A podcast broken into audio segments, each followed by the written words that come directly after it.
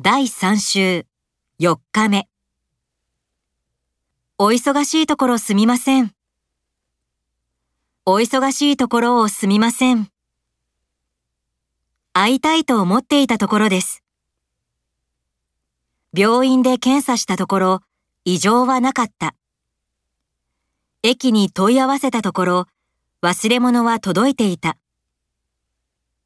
工場で火事があり、仕事どころではなかった。風がひどくて遊びに行くどころじゃない。夏休みは取れそう？忙しくて夏休みどころか日曜日も休めないよ。そう。うちの会社は忙しいどころか仕事がなくて困っているんだ。